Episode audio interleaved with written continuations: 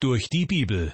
Eine Entdeckungsreise durch das Buch der Bücher von Dr. Vernon Mackey. Ins Deutsche übertragen von Judith Hildebrandt und gesprochen von Kai-Uwe Wojczak. Ich begrüße Sie wieder sehr herzlich zu unserer Sendereihe Durch die Bibel. Unsere gemeinsame Entdeckungsreise führt uns zurzeit durch den neutestamentlichen Jakobusbrief. Geschrieben wurde er vermutlich von jenem Jakobus, der ein Halbbruder Jesu Christi war und zu den Gemeindeleitern der christlichen Gemeinde in Jerusalem gehörte. In dieser Funktion hatte er sicher Einblick in das Leben vieler Menschen. Er hat schöne Momente und wohltuende Beziehungen erlebt, aber auch Sorgen und Nöte. Und er hat sich herumgeschlagen mit Problemen, Konflikten und den charakterlichen Schwächen mancher Christen. Vielleicht ist sein Brief gerade deshalb so praktisch ausgerichtet und klar in seinen Aussagen. Sehr vieles davon ist auch heute noch aktuell wie eh und je. Denn die Natur des Menschen hat sich nicht geändert. Es ist erstaunlich, wie ähnlich die Situation der Gemeinde damals der Situation von heute ist. Mir jedenfalls kommt es nicht so vor, als würden rund 2000 Jahre Kirchengeschichte dazwischen liegen. In dieser Sendung beginnen wir gleich mit dem vierten Kapitel des Jakobusbriefes. Allerdings möchte ich Ihnen zuvor die beiden Schlussverse des vorangegangenen Kapitels in Erinnerung rufen. Hier also noch einmal aus Kapitel 3 die Verse 17 und 18. Jakobus schreibt, die Weisheit aber von oben her ist zuerst lauter, dann friedfertig, gütig, lässt sich etwas sagen, ist reich an Barmherzigkeit und guten Früchten, unparteiisch, ohne Heuchelei. Die Frucht der Gerechtigkeit aber wird gesät in Frieden für die, die Frieden stiften. Nachdem Jakobus in Kapitel 3 vor dem Missbrauch der Zunge gewarnt hatte, zeigt er in diesen beiden letzten Versen, was wirkliche Weisheit von oben ist. Er malt den Lesern vor Augen, wie ihr Leben sein sollte.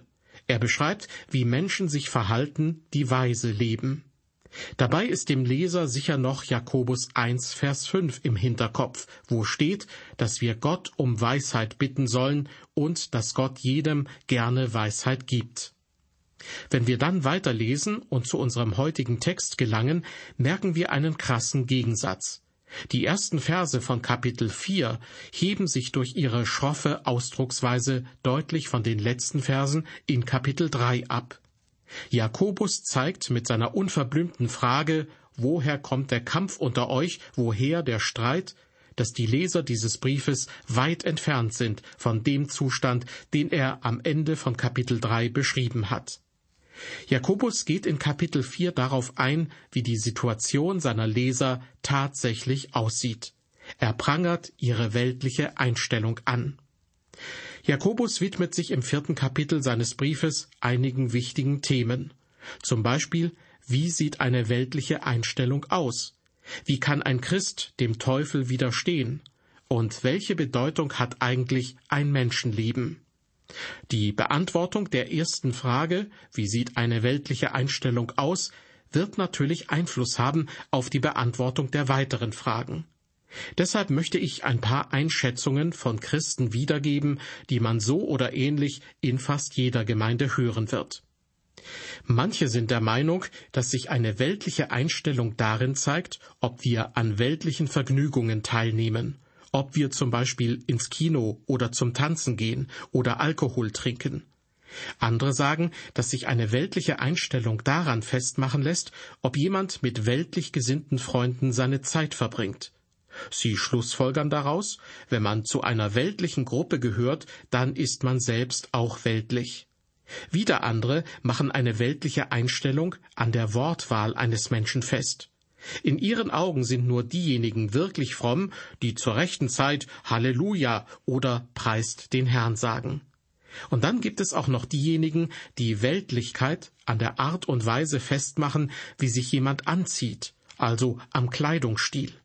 Oder sie halten jemanden für weltlich, der sich fast ausschließlich um seine Firma kümmert und dabei alles andere vernachlässigt, auch die christliche Gemeinde. Und wiederum gibt es Christen, die es für problematisch und weltlich halten, wenn andere Leute viel Zeit auf dem Golfplatz, beim Angeln, beim Segeln oder im Fußballstadion verbringen. Manches von dem, was ich gerade aufgezählt habe, mag tatsächlich darauf hinweisen, dass der Glaube im Leben der betreffenden Person nicht die größte Rolle spielt, dass diese Person also mehr oder weniger weltlich gesinnt ist.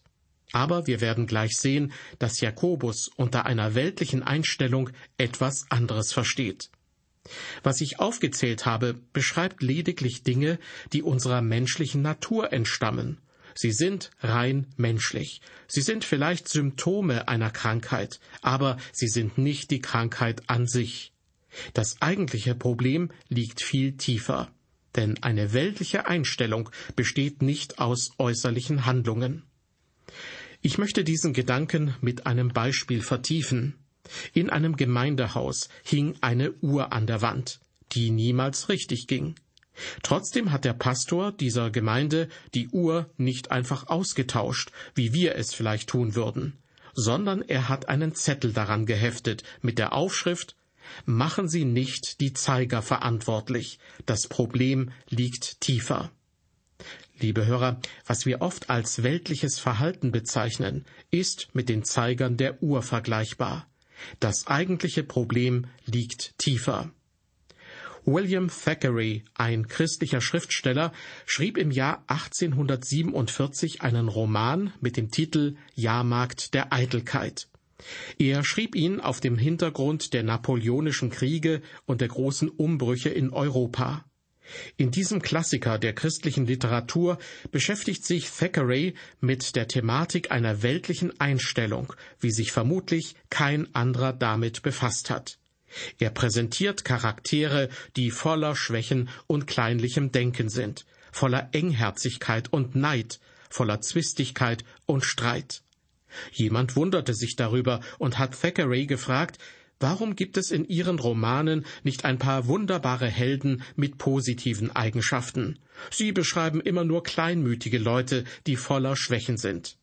Er hat darauf geantwortet, ich halte der Natur einen Spiegel vor, und ich finde unter den Menschen keine Helden. Sie sind voll kleinlichem Denken, Zwietracht und Sünde.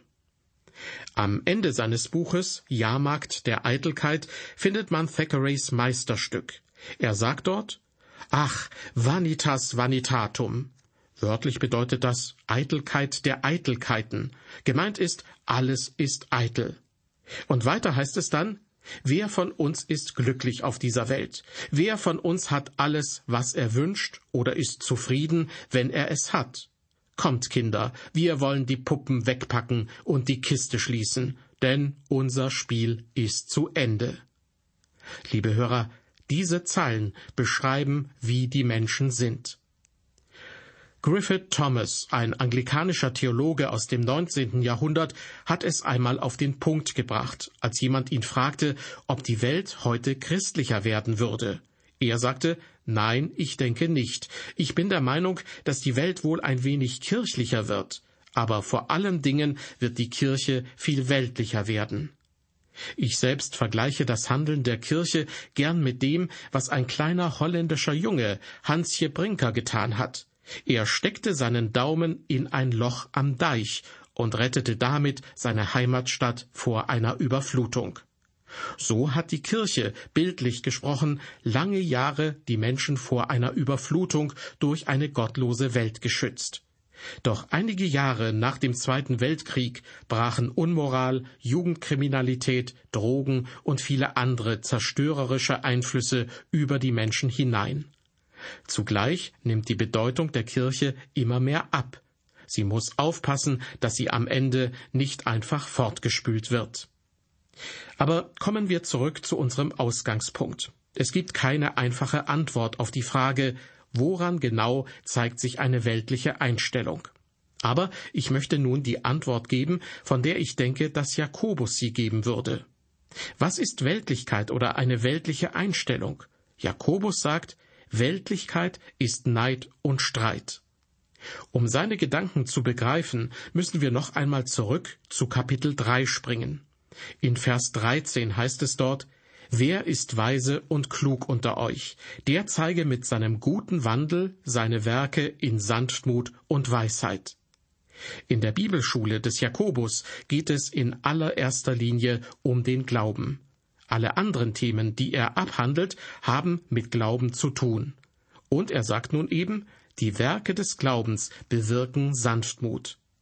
Des Weiteren lesen wir in Vers 17, die Weisheit aber von oben her ist zuerst lauter, dann friedfertig, gütig, lässt sich etwas sagen, ist reich an Barmherzigkeit und guten Früchten, unparteiisch, ohne Heuchelei.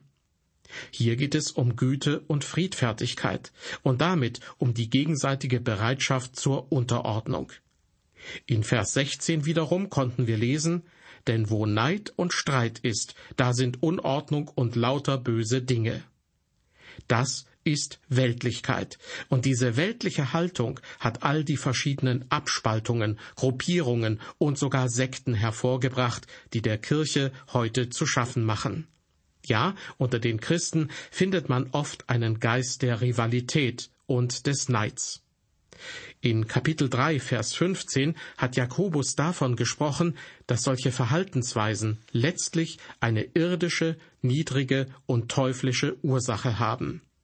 Und auf diesem Hintergrund können wir nun das einordnen, was Jakobus im ersten Vers von Kapitel 4 zu bedenken gibt. Er stellt die Frage, woher kommt der Kampf unter euch, woher der Streit? Kommt's nicht daher, dass in euren Gliedern die Gelüste gegeneinander streiten? Der Begriff Kampf, der hier verwendet wird, bezeichnet gewöhnlich auch die kriegerischen Handlungen zweier verfeindeter Staaten.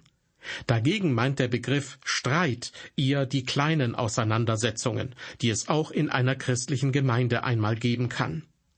Statt eine Ursache dafür zu nennen, fragt Jakobus weiter, kommt's nicht daher, dass in euren Gliedern die Gelüste gegeneinander streiten? Mit diesen Gelüsten sind meiner Meinung nach sinnliche Vergnügungen gemeint. Und Streit und Aufruhr entstehen durch die Konflikte und anmaßenden Forderungen der Glieder des Körpers, um Befriedigung zu erlangen. In der Bibelübersetzung Hoffnung für alle lautet die letzte Frage folgendermaßen Kommt nicht alles daher, dass in euch die Leidenschaften und Triebe um die Vorherrschaft kämpfen? Und nun weiter mit Vers 2, wie gewohnt nach der Luther-Übersetzung. Ihr seid begierig und erlangt's nicht. Ihr mordet und neidet und gewinnt nichts. Ihr streitet und kämpft und habt nichts, weil ihr nicht bittet. Selbstsüchtige Wünsche, so macht Jakobus hier deutlich, führen zum Krieg. Der Geist des Streits ist weltlich, er ist nicht christlich und er führt niemals zu einer geistlichen Lösung eines Konflikts.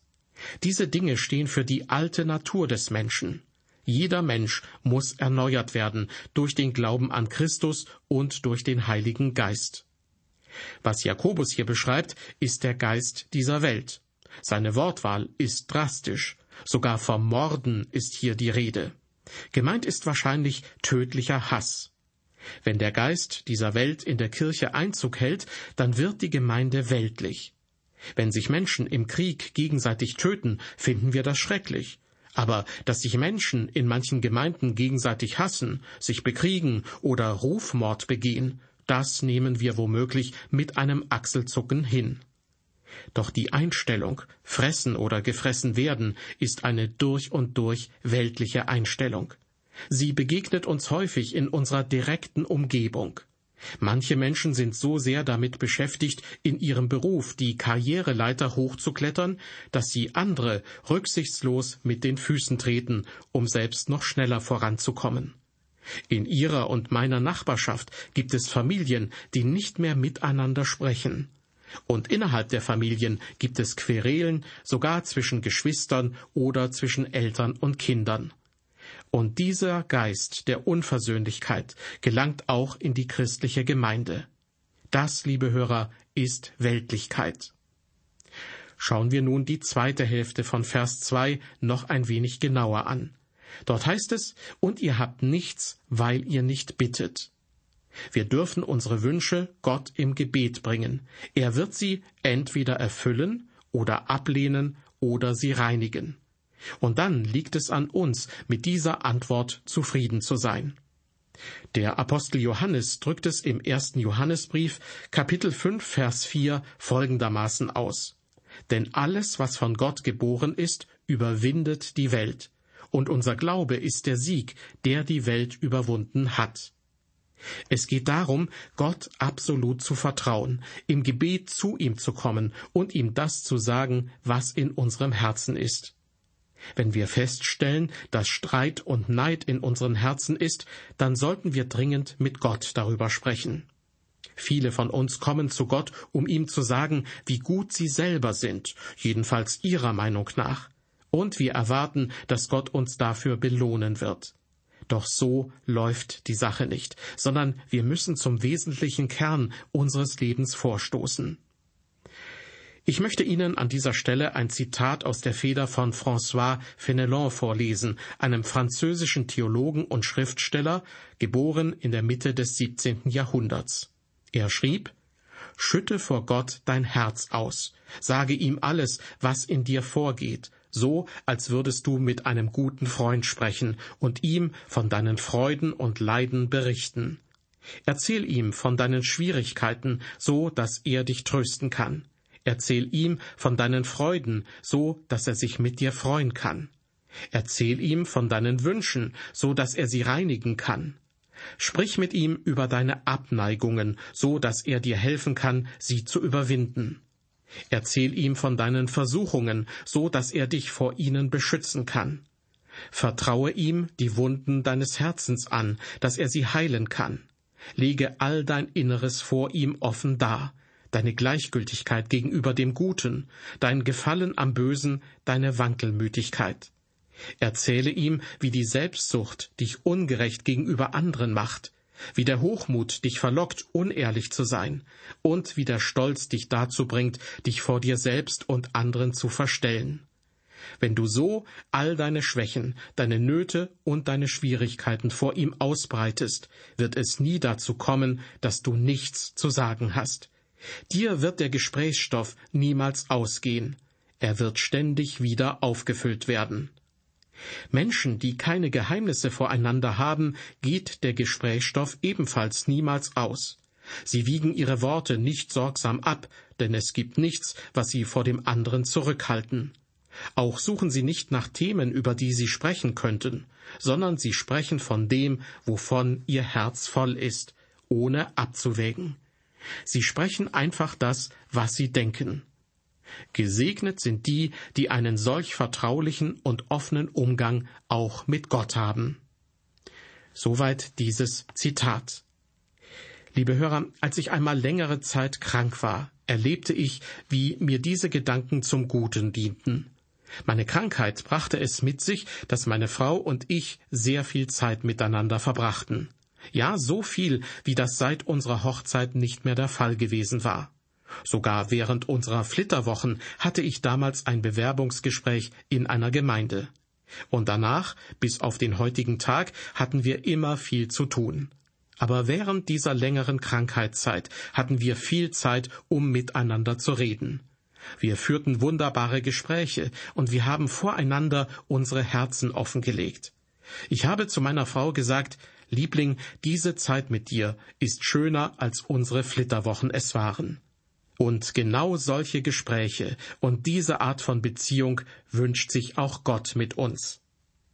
Nach und nach habe ich gelernt, alles mit Jesus zu besprechen.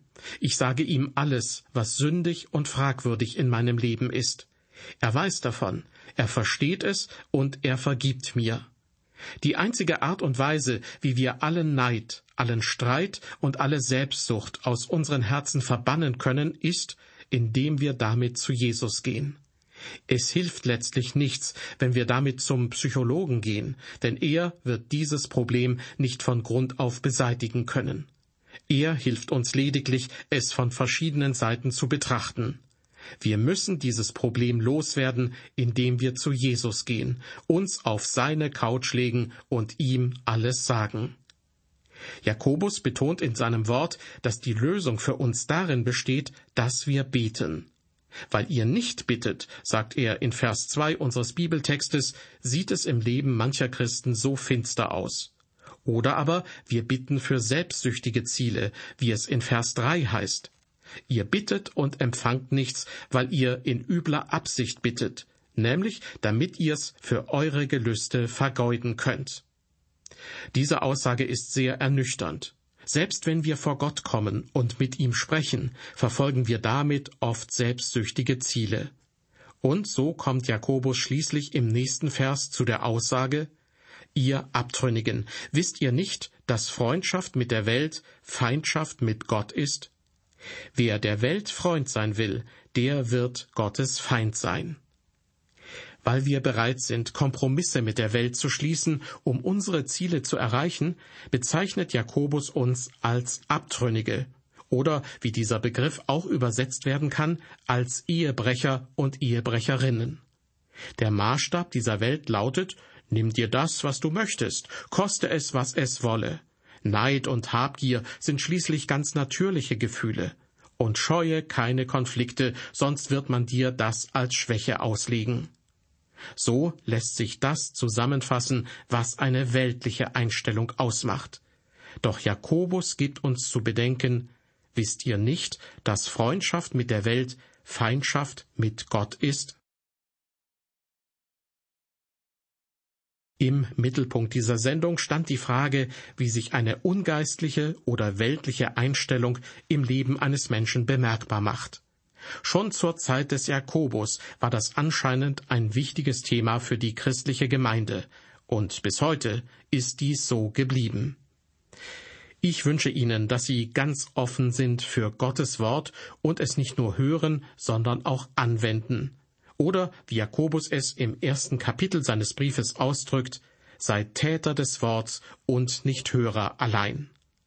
Gottes Segen mit Ihnen und auf Wiederhören.